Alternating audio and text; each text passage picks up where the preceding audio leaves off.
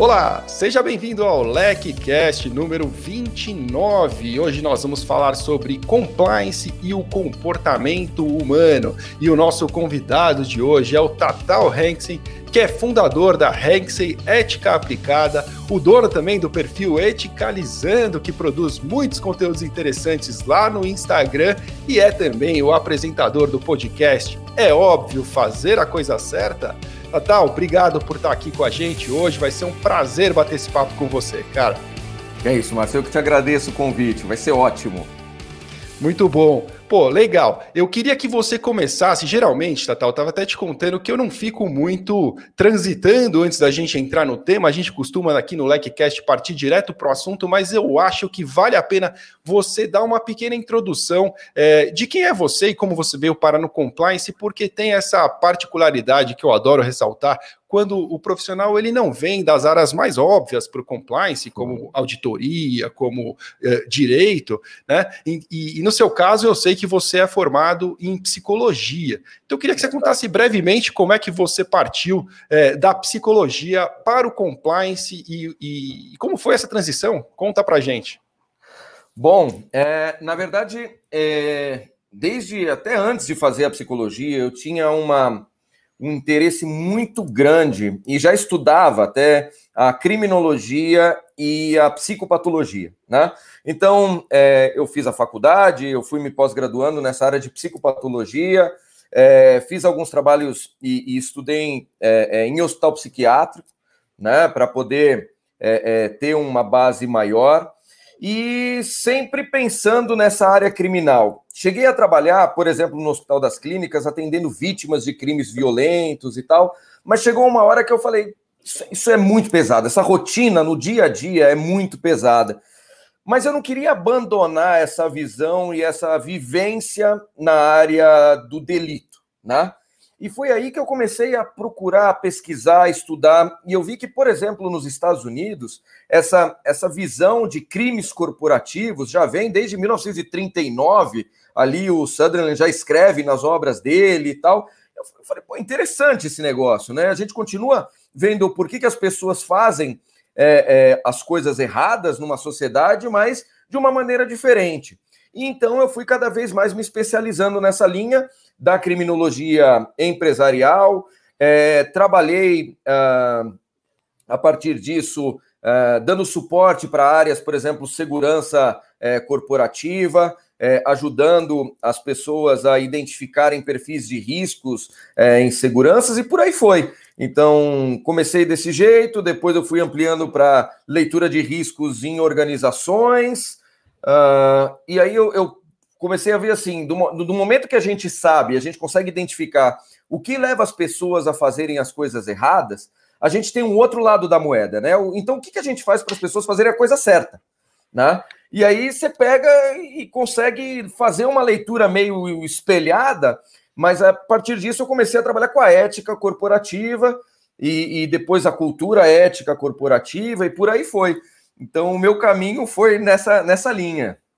Genial, cara. Eu acho muito legal. Eu sou um incentivador para que as pessoas fujam um pouco é, dos conhecimentos mais óbvios, que elas busquem conhecimentos adicionais. E eu vejo muito valor em conhecer mais sobre o comportamento humano para quem trabalha com compliance, né? Afinal de uhum. contas, compliance é sobre pessoas. E essa é a minha primeira pergunta para você, efetivamente. Se compliance é sobre pessoas, qual é a importância na sua, na sua visão para o profissional de compliance gostar de pessoas? Quer dizer, ter essa é, este apreço pelas pessoas e querer entender mais sobre elas.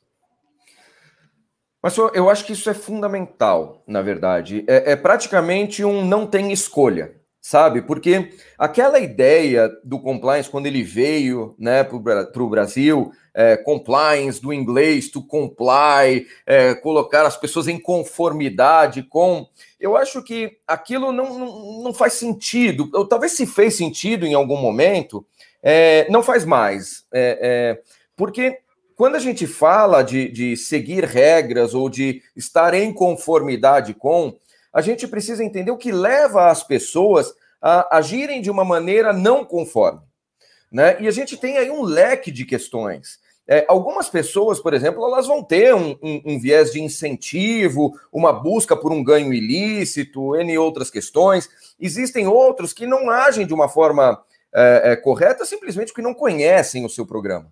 Algumas não entenderam o seu programa. E o pior é aqui, é, eu costumo trabalhar muito três pilares, eu falo muito de três pilares que, que tem a ver com essa questão do comportamento, que é, se você quer que a sua cultura de compliance ela, ela comece a funcionar melhor, você tem que trabalhar o conhecimento das pessoas em relação regras, normativos, legislações, tudo que é necessário para que elas é, é, atuem na sua, no seu campo de atividade, a compreensão, porque não adianta elas conhecerem, mas não saberem exatamente o que aquilo significa, né? E o terceiro são as crenças que elas têm. Então, é, de uma forma prática, vamos pegar, por exemplo, o canal de denúncias. Né? Uh, ele é o, é o, grande ponto das empresas. Né? As empresas elas, elas focam muito na denúncia. Agora, a gente para para pensar por que, que as pessoas não denunciam? Sabe, será que se eu chegar e fizer uma comunicação e tentar empurrar meio que goela abaixo, né, a questão do, do, do canal de denúncia, será que vai funcionar? Quantas pessoas eu conheço, você conhece, as pessoas que estão ouvindo a gente conhecem, que os pais desde pequenos falaram assim: é, não se mete na vida dos outros, né? Às vezes até entre os irmãos mesmo, né? Você vê o teu irmão fazendo uma bobagem, chega o pai, chega a mãe e fala: Ó, oh, não quero saber, né? Deixa que quem cuida disso sou eu. Poxa, isso é uma carga de aprendizagem e, e, e afeto emocional muito grande. Né? É uma ilusão a gente acreditar que esse indivíduo, quando entra na nossa empresa, vai olhar e falar: ah, lógico, denunciar é maravilhoso, por que, que ninguém me, me deu um canal antes? Né? Da mesma forma, pessoas, eu já vi, já fiz alguns trabalhos nesse universo, pessoas que é, vêm de ambientes onde quem denuncia é morto. Né? Então, assim, como é que você quebra essa lógica, né? esse raciocínio é, completamente é, válido de que não vale a pena denunciar? Então, se você também não escuta, não tem um trabalho de, de, de, de é, transformação dessa crença do indivíduo sobre o que é denúncia, sobre o que é denúncia no ambiente de trabalho. A gente vê muito essas histórias de que o indivíduo denuncia, o processo investigativo nas organizações é, é, é mal feito, e, e com isso ele é demitido ou é exposto. Então, é, é, agora ele entra na tua empresa, ele vai apagar o histórico dele? Não vai. Então, é, é, por isso que eu acho que você começar a conhecer comportamento, entender o que motiva as pessoas a agirem, eu, eu, eu, eu bato muito nessa tecla. Mais do que a ação, a gente tem que entender a motivação porque é ela que vai dar para a gente as dicas de como tratar os casos, que vão desde uma fraude até uma, uma, uma conivência ou uma omissão diante de uma denúncia, ou a dificuldade de se relacionar com alguma regra corporativa. Né? A, a motivação ela é a base do nosso comportamento. Né? E, e, e, com isso eu acho que a gente tem que é, é, trabalhar a nossa, a nossa, o nosso conhecimento sobre pessoas, né? e não só sobre a, o que a gente quer que elas façam. Cara, faz todo sentido, e isso é algo que, assim, quando você fala do canal, para mim é um exemplo clássico, porque algumas é, empresas se iludem, né? Ah, é, eu já vi cada história. Teve, um, teve uma vez, uma, eu não canso de repetir essa história, eu já devo ter contado no LECCast antes, mas eu vou falar mais uma vez. Teve uma aluna uma vez na LEC que disse assim: a minha métrica que eu estabeleci lá com a minha diretoria é que nós devemos, para o ano seguinte, diminuir o número de denúncias. Aí ficou um silêncio assim na turma. Falei, mas como assim, né? Deveria ser o contrário, você deveria estimular as pessoas a denunciar e elas deveriam, na verdade, ter um esforço para acreditar cada vez mais no canal e não o contrário. E, e às vezes falta esse, essa compreensão realmente que não, não basta a ferramenta estar tá em pé, né? É, ela precisa, antes de mais nada, ser difundida, as pessoas precisam saber que existe, muitas vezes nem sabem que existe, e dois, como você bem colocou, quebrar as barreiras, né? No Brasil mesmo, quem denuncia é o, é o cagueta, né? É o, uhum. é o uhum. errado. Errado não é aquela pessoa que está ali subtraindo o dinheiro do caixa da empresa, mas você que tomou a decisão é, de denunciar. Isso é uma cultura é, perigosa, e de fato, é, se não tiver uma preocupação em torno disso, você será apenas mais um, um é, operador do canal de denúncia do que efetivamente um profissional de compliance que vai ter é, resultados mais efetivos no desempenho da sua atividade. E, e nessa medida, eu acho que esse exemplo cai como uma luva porque deixa muito claro: ou você tem interesse pelas pessoas e como elas se portam, ou você não vai ter é, efetividade nas suas atividades. Concordo Isso. plenamente. Você então, falou sobre a questão de motivação. É. Diga. Vamos lá, Não, vamos lá. fazendo, pegando um gancho no que você falou, que eu achei riquíssimo esse teu exemplo, e a gente não pode esquecer que uh, o canal de denúncia ele vem, né? Ele, ele tem como base uma cultura americana, né? É, então, quando a gente pensa no canal de denúncia e na cultura americana, para eles isso é intuitivo, isso é mais óbvio. Te, te, te dou o caso aqui. É, você já deve ter visto algum filme de Bang Bang, né? Do Clint Eastwood, claro. Lee Van Cleef e tudo mais. Legal. Todo filme de Bang Bang, todo, todo filme, você pode ter qualquer história. Sempre vai ter três ou quatro personagens que estão em todos o bandido, o xerife, o dono do bar e o caçador de recompensa, né?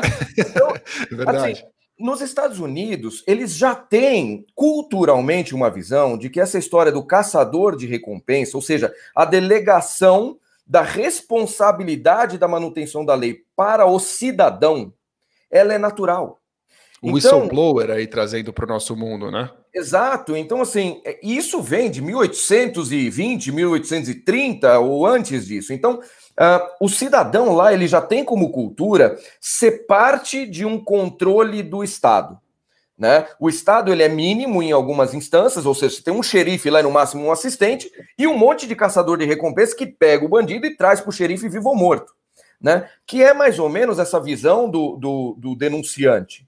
Agora, quando a gente fala de uma cultura brasileira, nós somos oposto. A gente delega ao Estado a responsabilidade de resolver as nossas questões. E não estou dizendo o que é bom ou o que é ruim.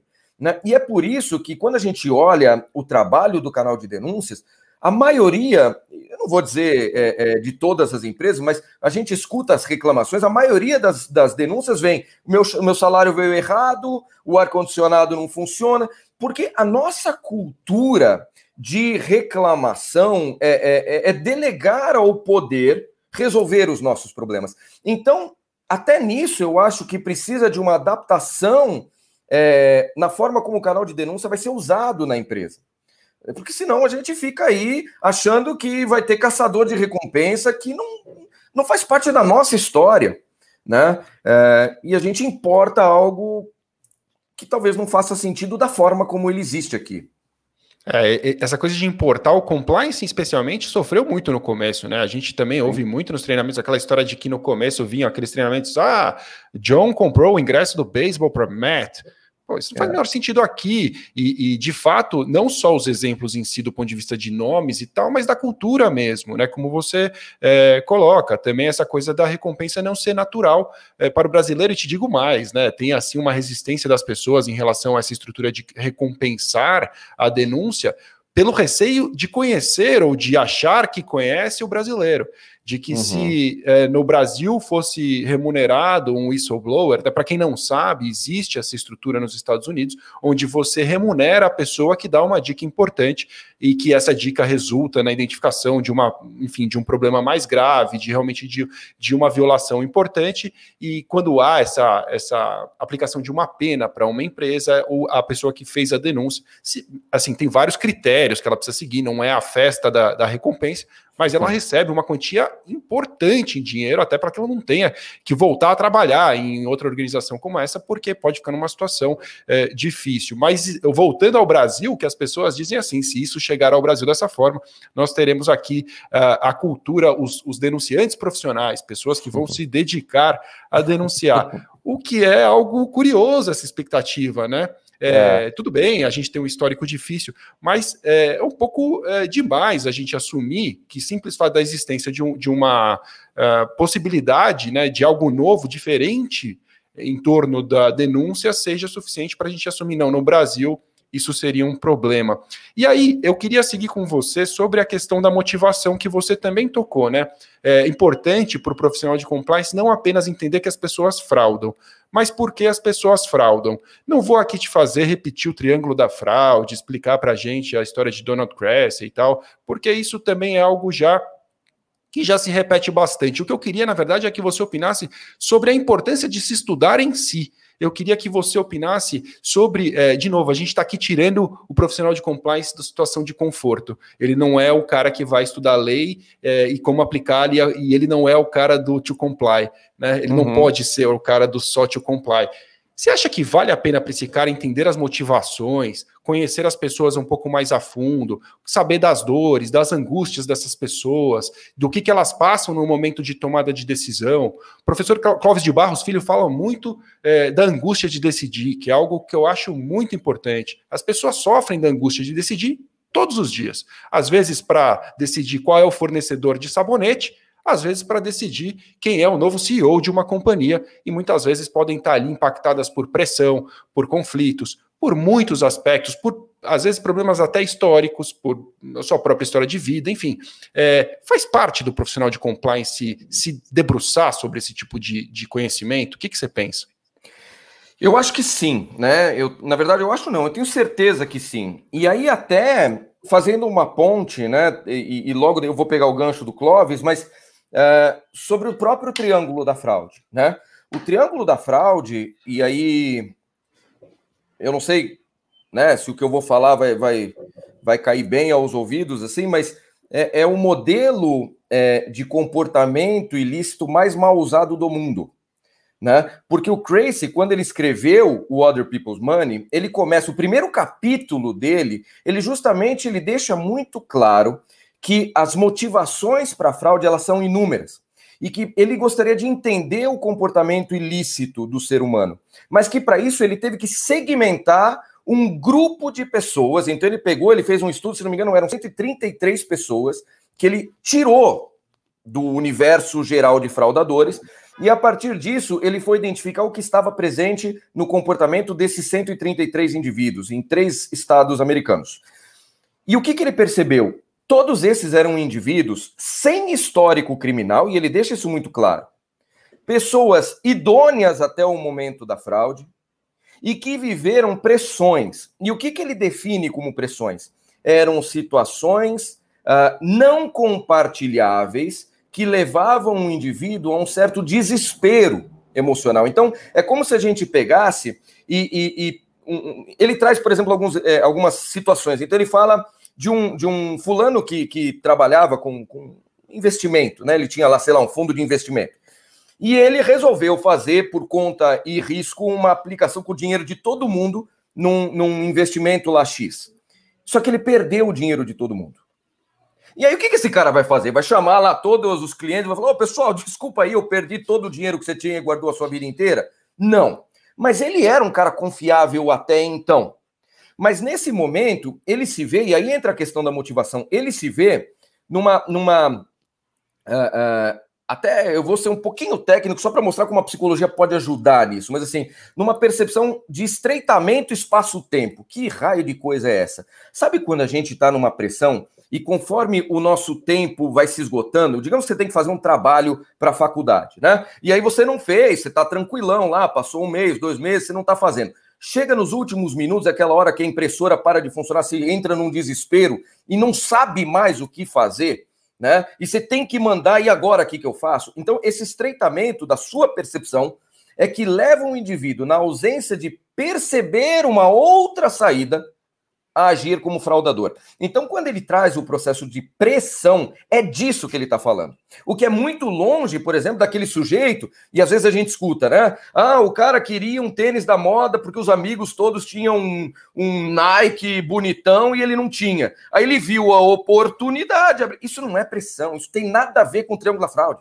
Isso tem outros esquemas que podem exemplificar muito bem, mas aqui a gente fala de um incentivo é um desejo interno, não é uma necessidade. O que vem da pressão. Então, eu acho que a psicologia, o conhecimento humano, vai ajudando a gente a entender esses detalhes que é, permitem, inclusive, a gente resolver esses problemas. Então, uh, quando a gente fala de pressões, o grande ponto é você não deixar que o sujeito se sinta estreitado.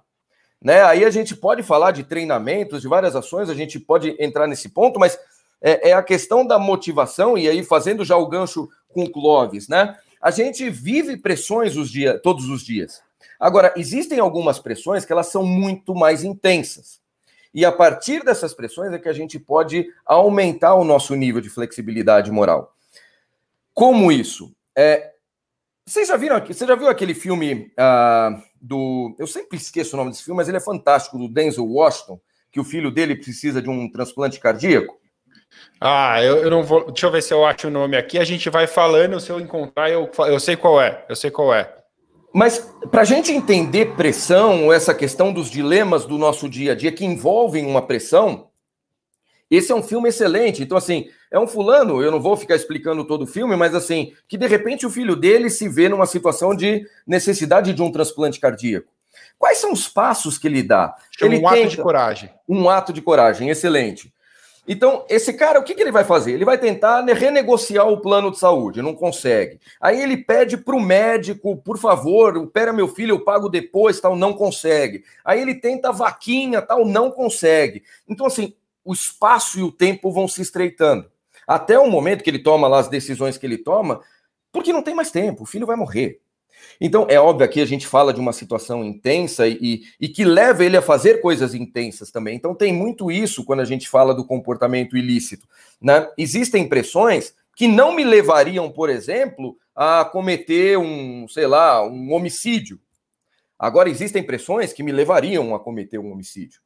Né? Ah, existe, existem pressões que não me levariam a manipular um resultado. Talvez existam pressões que me levariam a manipular um resultado. Então, a pressão ela tem que ser forte o suficiente para fazer com que o indivíduo reveja toda a sua, a sua percepção de certo e errado. Né? Aí eu não vou entrar na técnica disso, não começa a ficar chato, as pessoas vão desligar. Não, eu, mas... eu achei genial essa questão, é, tal, porque realmente né, é muito fácil você atribuir pressão a qualquer coisa que fuja um pouquinho da regra, e, e de certa forma você até é, facilita né, a vida da pessoa a tomar uma decisão errada. Não se trata do fato de eu ser um canalha em si, ou de eu ter uma flexibilidade moral, como você bem colocou, e a gente vai chegar nesse ponto também que eu quero te perguntar sobre isso, é, mas é, não, é, são eu assim é, eu, entrando nesse tema, eu queria saber sua opinião sobre uma pressão em especial, porque é, é, algo que também se repete muito em compliance, como um dos elementos que podem levar a problemas graves dentro do ambiente corporativo, que é a atribuição é, de metas para os executivos de vendas ou para, enfim, para quem é movido a metas dentro de uma organização, geralmente, né, os executivos comerciais e etc., a, a, e, e, tem uma parcela do seu, da sua remuneração muito importante atrelada a essas metas. É, como que você classifica esse tipo de pressão? De certa forma, não é algo, no meu modo de ver, que vai levar a esse estreitamento, como você chamou? Estreitamento? De espaço e tempo. Espaço e tempo não é, é, é claro, do, tá chegando nos últimos minutos antes dele bater a meta, talvez ele tenha um negócio cinza para empurrar como se fosse um bom negócio, talvez ele, ele possa se sentir pressionado. Mas quer me parecer aqui que não é uma situação extrema como essa, a ponto dele achar que ele só tem uma alternativa. Não me parece capaz de colocar o executivo em um cenário como esse. Apesar de ser extremamente prejudicial, você ter sim remunerações extremamente agressivas vinculadas a metas inatingíveis, além de ser extremamente frustrante, via de regra. Mas eu queria saber sua visão sobre isso, porque é algo que se repete bastante nos exemplos de compliance. Show. Ótimo. Na verdade, assim, eu acho que é, quando a gente fala dessa. Bom, primeiro, metas inatingíveis não deveriam ser metas para ninguém, né? Porque o próprio nome já diz, né? São inatingíveis, então o objetivo é, é gerar uma frustração e um comportamento é, canibalístico, né? Que não, não faz sentido. Então, a própria organização, e aí a gente pode falar da vitimologia corporativa, né? Ou seja, existem organizações que elas, elas buscam sofrer certos tipos de agressão. Elas quase que forçam essa agressão. Se eu coloco um monte de metas inatingíveis e aqueles últimos são mandados embora e elas são inatingíveis, cara, muito provavelmente quem atingiu tá ali numa zona meio estranha, né? E aí o cara que é honesto vai ser mandado embora. Então tem muita coisa ali que eu acho que a gente pode conversar. Agora, uh, existem alguns pontos que podem, uh, mesmo numa situação como essa que você falou, ser, ser visto, serem vistos como pressão e outros não. Então, em que sentido? Digamos que eu seja uma pessoa, e a gente volta para o indivíduo, por isso que eu acho que a psicologia e todo esse ato comportamental tem tudo a ver com o nosso trabalho em compliance. É, existem pessoas, por exemplo, que se sentem extremamente constrangidas, é, ó, envergonhadas ou, ou precisam é, pertencer a um grupo, né? Ou seja, se elas não pertencem àquele grupo, geram um constrangimento, uma vergonha, um medo, né, é, de julgamento e tal. Aí digamos que a gente tem uma empresa que trabalha com metas altamente uh, uh, agressivas e que expõe os seus funcionários que não conseguiram chegar nos resultados. Talvez o medo de exposição desse indivíduo seja tão grande, e aí a gente fala do medo de exposição, que isso pode vir a se tornar uma pressão. Ou seja, ele, é, é para ele é mais, é mais é, é emocionalmente uh, estável conviver com um, uma flexibilização moral, e a gente vai chamar isso de fator de correção moral ali, ou seja, eu sei que não está errado, mas entre isso e eu ser exposto, ser humilhado na frente dos outros, passa a se tornar mais aceitável é, é, fazer algo errado. Óbvio que depende também do tamanho do errado. Agora, existem pessoas que, diante desse cenário que você está falando, eles vão falar assim: ah, quer saber? Vou bater meta mesmo porque o bônus é gordo, né? Eu vou ganhar dinheiro com isso. E não só dinheiro, mas se eu sou o cara que chegou na meta inatingível, eu vou virar o regional de vendas, né? E logo mais eu vou ser o diretor de vendas. Esse cara não tem pressão. E aí eu concordo 100% com você. Isso é incentivo puro. É um cara que merece é, é, ser uh, uh, tratado é, com todo o rigor da, da, da lei. Agora, o outro não quer dizer que ele está certo de ter. O cara que vive a pressão não está certo de ter cometido o erro. Mas aqui eu acho que também cabe à empresa olhar e falar assim: será que a gente não colocou esse cara numa situação completamente inadequada? Mesmo que, sei lá, de repente demita o cara, se for assim, mas a empresa tem que se rever também. Ah, isso é inteligentíssimo e é algo que se aproxima bastante do que trouxe o Gustavo Lucena para a nossa discussão aqui, quando falou de cultura justa. A partir do momento que você identifica uma bucha como essa, com perdão do meu uhum. francês, mas é isso realmente que é uma verdadeira bucha, né? É você identificar que você tem um processo absolutamente errado ou, ou você tem objetivos errados, e no momento em que você, apesar de ter essa remediação que pode ser a demissão de uma determinada pessoa, se você não olha para dentro e fala, pera, que, que eu podia ter feito diferente? O que, que essa organização poderia ter feito para ajudar essa pessoa a não agir da maneira que não era a maneira adequada? Será que o líder dessa pessoa também não está não tá errado? Será que a própria organização não tem que rever é, as suas estratégias? Então, eu acho isso inteligentíssimo. Eu acho que realmente é, não é uma questão de generalizar, e, e, na verdade, a minha intenção de jogar nessa situação de falar desse uhum. tema era o contrário: era eliminar a, a, a simplicidade de dizer que é pressão isso a gente pode fazer o que quiser, porque não é bem assim. É, seguindo a nossa onda aqui sobre pessoas, cara, eu queria te perguntar sobre treinamento, porque essa é outra, outro grande mito aí é, de compliance, né? É, no, no, nossa turma do Compliance Mastermind da LEC, que é um grupo de executivos que nós temos por lá, nós escrevemos um livro por ano sobre o assunto, nós escrevemos um manual de compliance, e como eu te adiantei, está saindo do forno agora o compliance além do manual, que são temas avançados, são temas que fogem do manual, a gente já não tem mais aquele compromisso é, educacional do básico ali, seguir o, o manual, e, e então é, eu, eu eu tomei a liberdade de discutir treinamento e comunicação porque no meu modo de ver, eu acho que não é simplesmente falar treinamento de comunicação como hoje, é, ou como o manual recomenda. Eu acho que é um ponto uhum. de partida importante, a gente tem que ter por onde puxar o fio.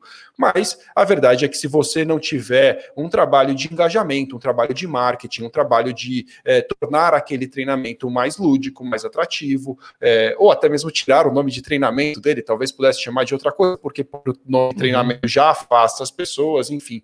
Muitas estratégias podem ser feitas, mas eu acredito que aquele profissional de compliance ele precisa é, conseguir o direito de educar as pessoas de alguma maneira. E existem muitos recursos para isso que vão além de botar as pessoas dentro de uma sala e dizer para elas: vocês só saem daqui quando vocês concluírem o teste de forma satisfatória, assinarem a presença no treinamento. Isso pode acontecer em alguns casos? Pode, pode ser necessário, eu, respeito isso, mas quero acreditar que não é o suficiente, e aí, pela sua experiência grande em treinamentos, eu queria saber de você é, como tornar treinamentos de compliance uma experiência verdadeiramente transformadora para a pessoa que está ali sentado e, e útil para a companhia de forma geral. Ótimo, legal. É, esse é um grande desafio, né? Eu acho que o, o primeiro passo é a gente entender o que, que a empresa espera com isso, né?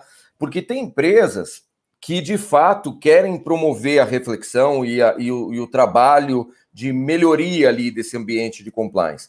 E tem empresas que buscam delegar a responsabilidade e a culpa ao outro. Ou seja, é, é, é, acho que você falou, né, do, do treinamento envolvendo o beisebol, o Jack convidou o outro para o jogo de cricket, o fulano fala, pô, o que, que é cricket, né? E, e vai lá. É, e aí, ele tirou sete, entendeu? E quando ele tirou sete, a empresa olha e fala: problema é seu, bichão. Você foi lá, tirou sete, se você cometeu erro, assume a bucha. Então, assim, é, é, para essas empresas que têm essa cabeça, acho que essa conversa nem faz sentido. Ah, mas, mas eu tenho percebido que isso tem mudado muito. E aí a gente tem que pegar dois grandes polos, que é a educação e o ensino, né? Então o ensino ele vem e é necessário muitas vezes que essa parte de procedimento, essa parte do, do passar o, o passo a passo mesmo do que deve ser feito e como deve ser feito. E aí vem o plus disso, que é a educação. E a educação vem com um processo de transformação do indivíduo. É transformar o indivíduo como ele pensa, como ele é, transformar ele dentro da empresa, transformar fora da empresa.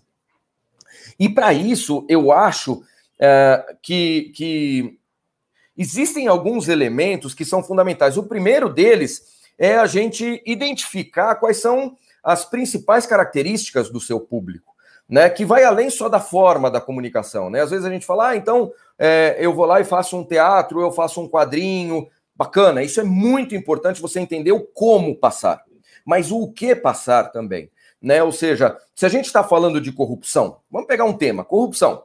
É, existe o dólar na cueca, né? Existe a mala de dinheiro, existe o político pedindo dinheiro para campanha e você tem o segurança que está lá numa, numa operação super de risco e passa a viatura o dia inteiro e de repente esse cara fala: Ô, oh, soldado, vem aqui um minutinho, você não pode me ajudar aqui, a gente come uma pizza depois, né?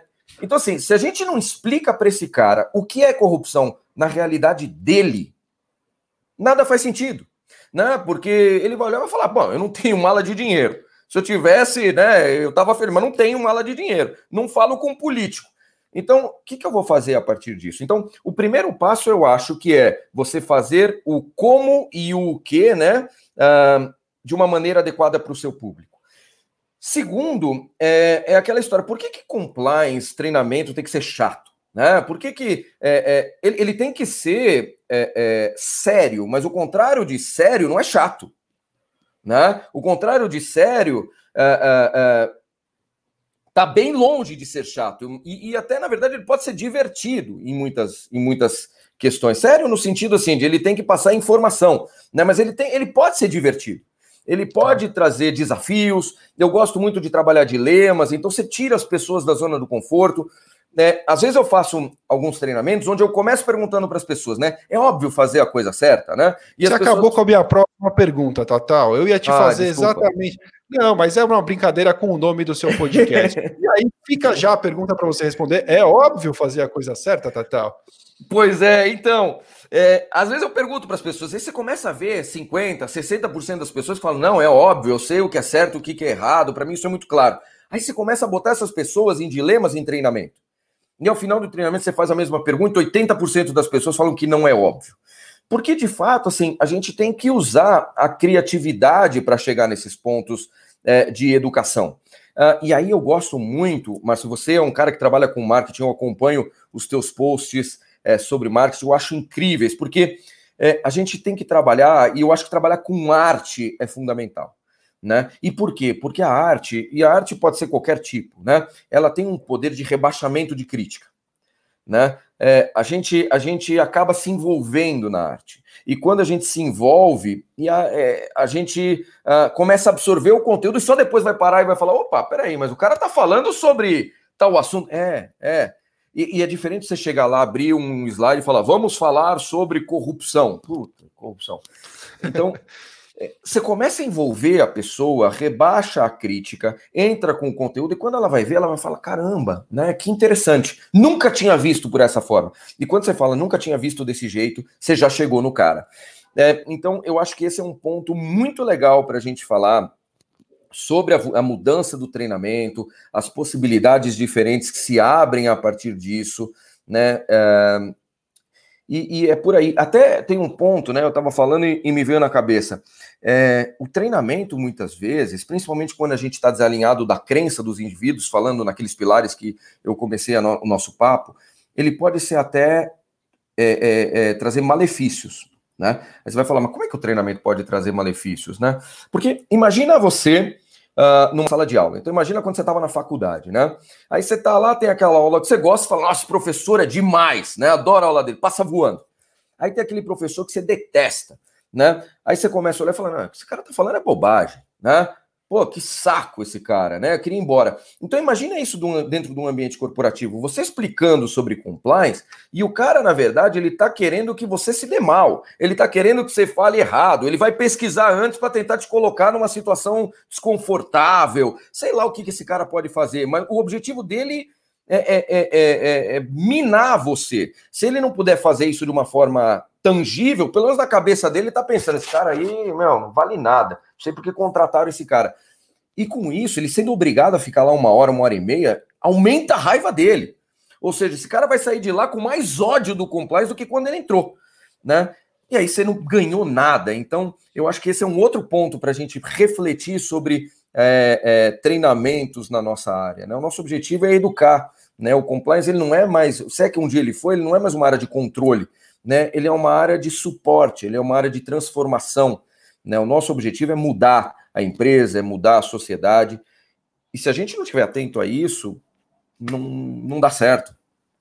É verdade. Você se torna um operador, né? Você se torna um robozinho de fazer cumprir, de fazer check the box ali, puxar, ah, entregou, não entregou o, o código para treinam todos. Não é isso só que importa, né? Você efetivamente as pessoas entender, você não causou um mal maior a de repente dar um treinamento chato que a pessoa criou é, uma impressão ruim sobre compliance. Às vezes as pessoas gostam de dizer, pô, eu fui no treinamento, é, parecia polícia, né? Compliance é polícia. Não, compliance não é polícia, não pode ser, não deve ser. Você tem que é, ser um parceiro, auxiliar as áreas, auxiliar as pessoas a tomarem as decisões, as decisões corretas, né? Então, ele, é, é, realmente, se você, eu, eu quero acreditar que se você, quando a gente pensa em marketing, né? E aí você tocou nesse assunto, e eu, nesse artigo que eu escrevo para esse nosso novo livro, toco exatamente nisso. Eu vou dizer: esqueça treinamento e comunicação, antes faça o marketing do seu programa, venda o seu programa de compliance internamente de uma maneira inteligente, busque o engajamento das pessoas, porque é isso que vai te trazer resultados verdadeiros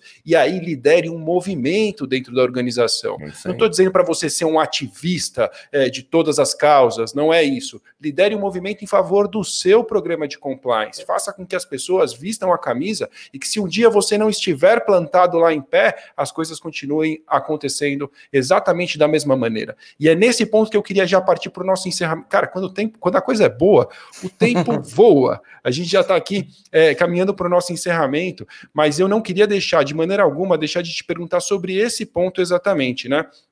a gente vê por aí muitos modelos de compliance baseados exclusivamente na fiscalização e punição. Ou seja, o sujeito cria lá as regras, faz cumprir as regras e ele não está preocupado muita coisa além disso. E dessa forma, é, a gente sabe que a efetividade dos programas ela costuma não acontecer, é, não, não é o bastante. Né, você uhum. simplesmente uhum. criar esse tipo de modelo. E aí você tocou é, em um termo quando nós conversávamos antes de começar aqui, que eu achei muito interessante trazer para a conversa. Eu não queria que a gente terminasse sem falar dele, que é o termo integridade criativa. Conta para a gente o que, que você quer dizer com isso e como funciona no dia a dia da vida real aí essa integridade criativa. Ah, legal.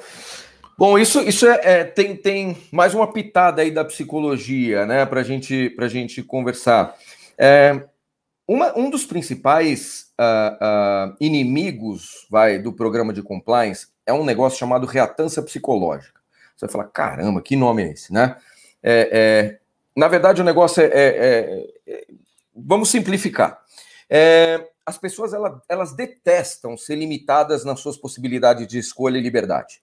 Né? Então vamos lembrar aqui quando a gente era é, é, jovem, adolescente ali e queria ir para uma festa. Né? E alguém ali que cuidava da gente, pai, mãe, avô, avó, tio, tia, sei lá, é, virou e disse assim: Não, você não vai nessa festa. E você fala: Não, mas todos os meus amigos vão, né? E não, não vai. Aquilo começa a te movimentar, né? E você começa a encher a paciência, vamos chamar, vai, dos teus pais, é, para poder ir na festa. E não, não vai, não vai, não vai. E aí, quanto mais não vai, mais você vai ganhando gás para encher a paciência até que chega um momento que, que é limite. Né? Ou eles vão te colocar no quarto e, e vão falar, fica aí, não sai mais, né? E aí a norma funcionou, né? Ou vai chegar uma hora que eles não te aguentam mais, vão falar, tá, vai, vai, Márcio, vai, não torra a paciência, vai logo, né? Quando isso acontece, a gente vê essa tentativa do indivíduo de recuperar a sua possibilidade de liberdade. Né? Quando isso vai acontecer, o que, que você entendeu da história? É só encher a paciência. Né? E na próxima festa, se eles falarem que você não vai, você já entendeu que se você encher a paciência, é muito provável que você consiga. E é aí que começam os problemas na área de compliance. Quando a gente impõe algo, né, a gente chega e fala, não pode mais fazer isso. As pessoas, mesmo que elas nunca tenham feito, né? Você não pode mais usar o Facebook no trabalho. Nossa, eu nunca tinha usado o Facebook no trabalho. Né? Mas aí você começa a olhar e fala assim: mas por que eu não posso usar o Facebook no trabalho? Né? Que história é essa? O cara nunca usou muitas vezes, né? Mas ele já se revolta porque disseram que ele não pode. Né? Então, o inimigo do compliance vem a ser muitas vezes essa imposição de regras. Bom, é, é dito isso, é, a gente tem que começar a pensar em como transformar essa questão das regras é, em algo que seja uh, de fato desejado pelo indivíduo. Né? E como a gente pode fazer isso? Óbvio que tem uma, uma questão de grau de maturidade da organização e das pessoas, mas aí eu venho trabalhando muito nesse, nesse conceito de integridade criativa. O que, que significa isso? Você define quatro lados de um, vai, de um quadrado ali. Então, lei. Não pode fugir da lei, ferir a lei de, hipótese alguma. Está dentro da lei? Ok. Segundo, valores é, é, e normas da empresa. Então, está de acordo com os valores e normas da empresa? Ok. Terceiro pilar ali, que a gente fala muito em, em agora, né? A questão de ambiente, pessoa, sociedade. Vai ferir ambiente, pessoa, sociedade e tal? Não. Ok. E o, o último é a moralidade. Então, vai, vai ferir a moralidade? Não. Então, toquei. Aqui dentro desse quadrado, isso vale qualquer coisa. Né? E isso ajuda muito a área de compliance. De novo, tem que ter uma maturidade para isso, mas as, as pessoas com isso, elas têm alguns ganhos. Primeiro, elas podem resolver os seus problemas de acordo com a necessidade, com o momento e tal, baseadas no que elas enxergam de saída. E elas não estão ferindo a lei, não estão ferindo a empresa, não estão ferindo pessoas, sociedade, não estão ferindo a moralidade. Então, elas se tornam criativas dentro das soluções. Com isso, elas se apropriam do programa. Elas acabam, a partir disso, tendo autonomia. Então, você rompe aquela história da reatância psicológica. O cara está me mandando fazer. Elas se tornam responsáveis também pelo que elas estão fazendo. Então não tem ah, aquela a história da delegação da responsabilidade, que é um outro elemento da psicologia, né? Ou seja, ah, foi o Márcio que mandou né? Não, não foi o Márcio que mandou, né? É, eu sou responsável pelo que eu faço. Né? E com isso também o compliance ele chega a um grau de maturidade onde você não precisa se preocupar em escrever tudo, né? Porque esse é um outro problema da área de compliance. Como é que você vai prever todas as situações? Né? Ah, mas o, o agente público veio de short e não estava escrito no programa que se ele vier de short eu não posso pagar. Então assim, cara, você começa, a... então não dá para você prever tudo. E quando você dá essa autonomia com o grau de maturidade, a pessoa cria essas soluções dentro do que você espera. Então, eu acredito muito que a evolução do compliance vai para essa integridade criativa. Pô, é, é, genial, Total, porque no final das contas, né, o direito não conseguiu até hoje regular todas as relações. A gente é, é exemplo clássico na escola de direito você falar que a sociedade se é, atualiza, enfim, evolui de uma maneira muito mais rápida que qualquer lei é capaz de entrar. Veja essa lambança legislativa que foi feita com a LGPD, entrando em vigor apenas agora com a, as punições delegadas aí para agosto de 2021. Ninguém entende bem o que está acontecendo. É, quando isso começar a acontecer acontecer já vai ser talvez tarde demais, porque até lá as relações já mudaram novamente, as coisas vão evoluindo. Então, é, o direito é, não conseguiu, o compliance tem que ter a humildade de nem tentar. É, não faz sentido.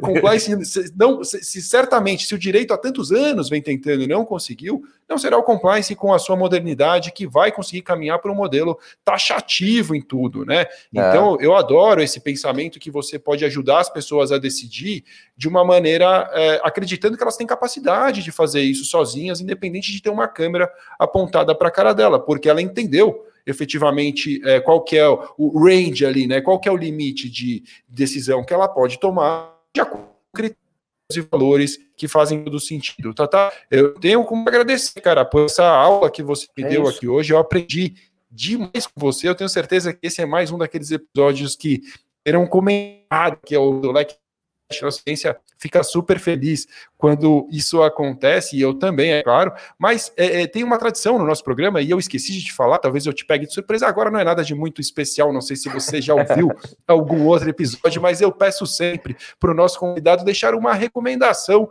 para a nossa audiência, aí pense aí o que você acha que é legal recomendar, pode ser um livro, pode ser um, um filme, como você recomendou, um ato de coragem, não deixa de ser um bom filme para sinalizar uhum. essa questão da tomada de decisão sob pressão, eu acho que é algo inteligente. Se você tiver um livro adicional ou uma série, algo que você acha que possa incrementar aí o conhecimento da nossa audiência, o que, que você recomendaria? Bom, eu recomendo. É, eu vou fazer duas recomendações aqui. Depois, livros, eu posso te passar uma série deles que, que podem ser muito legais uh, ah, para falar de comportamento e compliance. Mas duas recomendações. A primeira é tentar o máximo possível abrir o leque. Né? Eu, por exemplo, tenho começado a estudar humor. Né? Então, eu estou lendo sobre criação de stand-up e tal, para você conseguir chegar mais fácil nas pessoas. Cara, abre o leque. Né? Uh, qualquer coisa que você goste né, e que possa servir para se comunicar com pessoas, vai atrás. Você gosta de música, vai estudar música. Gosta de humor, vai estudar humor. Qualquer coisa. Né? É, e o segundo ponto, é, e eu sempre falo isso nas minhas aulas, assim, vai ler o original né? Então, assim, não lê o que escreveram sobre o cara. Assim, você quer falar sobre, é, é, sei lá, é, é qualquer assunto, para não falar de nada específico. Tenta ir atrás dos artigos originais, vai atrás das coisas, para você ter a sua própria visão, para você conseguir, a partir disso, refletir e ver o que faz sentido, o que não faz sentido, é, as leituras que fizeram que faz sentido, as leituras. E aí é um papo mais de professor, tá? Vou, meio chato, é, mas, mas vale a pena a gente sempre tentar ir atrás do que é original, ouvir da boca do fulano ali e depois a gente vai ler o que disseram sobre o fulano. Nem sempre será simples, né? Você, nós sabemos que muitas vezes você recorrer aos escritos originais de coisas que podem parecer complexas, ou melhor, muitas vezes são mais complexas do que aquilo que já foi digerido por alguém para você, é, certamente não é o mais fácil, mas te poupa do entendimento, talvez, desse intermediário aí que, que certamente vai ter uma interferência né, na sua interpretação. É. Muito e legal. aí o Clóvis fala disso, né? Quando eh, você, você falou dele. É, ah, eu sou fala, fã né, dele, um... cara. Eu acho ele demais. É, eu, eu, conheço o cara, o cara é, um, é, é muito assim, incrível, assim. E, e, e, tem, ele fala, né? Tem uma aula dele que ele fala do Kant, né? Então ele fala assim: Ah, eu vi, vai ler a tá- primeira. Tá, tá, no YouTube. Tá no YouTube. É, tá no YouTube. Ele fala tá no assim, YouTube. Se você quiser. Página. Lê a primeira. É do, é, como, como é o nome do texto do Kant? Eu fui ler. Eu fiz exatamente o que ele mandou. Ele diz assim: se você tem hombridade, com aquele jeito dele, né? Você é. vai parar agora e vai pegar a primeira. Eu não lembro exatamente qual é o nome do texto, mas foi exatamente o que eu fiz. E ele fala: vai lá ler e tenta entender. Não é isso que é, ele, ele, te é manda. É. E você não vai, e ele fala, você não vai entender. E ao invés de você largar aquela. Você não precisa ler o livro inteiro, lê a primeira página. Você lê uma página. E você não vai entender. E na hora que você não entender, se você abandonar, é porque você não serve para o negócio, né? Tipo, você Genial. tem que ler e vai ler de novo, cara, e vai ler de novo. Até quando o cara escreve e você não entendeu, você tem que ficar com raiva dele, tá dizendo, você tá me chamando de burro, eu vou entender Exatamente. você, né? Então é isso, né? A gente tem que É genial. Tem que ir atrás dessas coisas, a gente tem que ter fome, porque a gente ama o que a gente faz, né? Então tem que ir atrás de conhecimento, cara. É isso que eu diria. Cara, Fantástico. E, e, se você está nos assistindo agora e não viu, procure essa aula do professor Procura. Clóvis de Barros Filho, onde ele te dá essa orientação sobre como é, ir atrás, ir na fonte e ler. E leia, faça esse exercício. Eu li e eu não tenho qualquer vergonha de confessar que eu não entendi na primeira leitura absolutamente nada do que estava escrito ali. Até me questionei se aquilo era português ou não, mas depois, com algum esforço, relendo com mais cuidado, buscando algumas referências,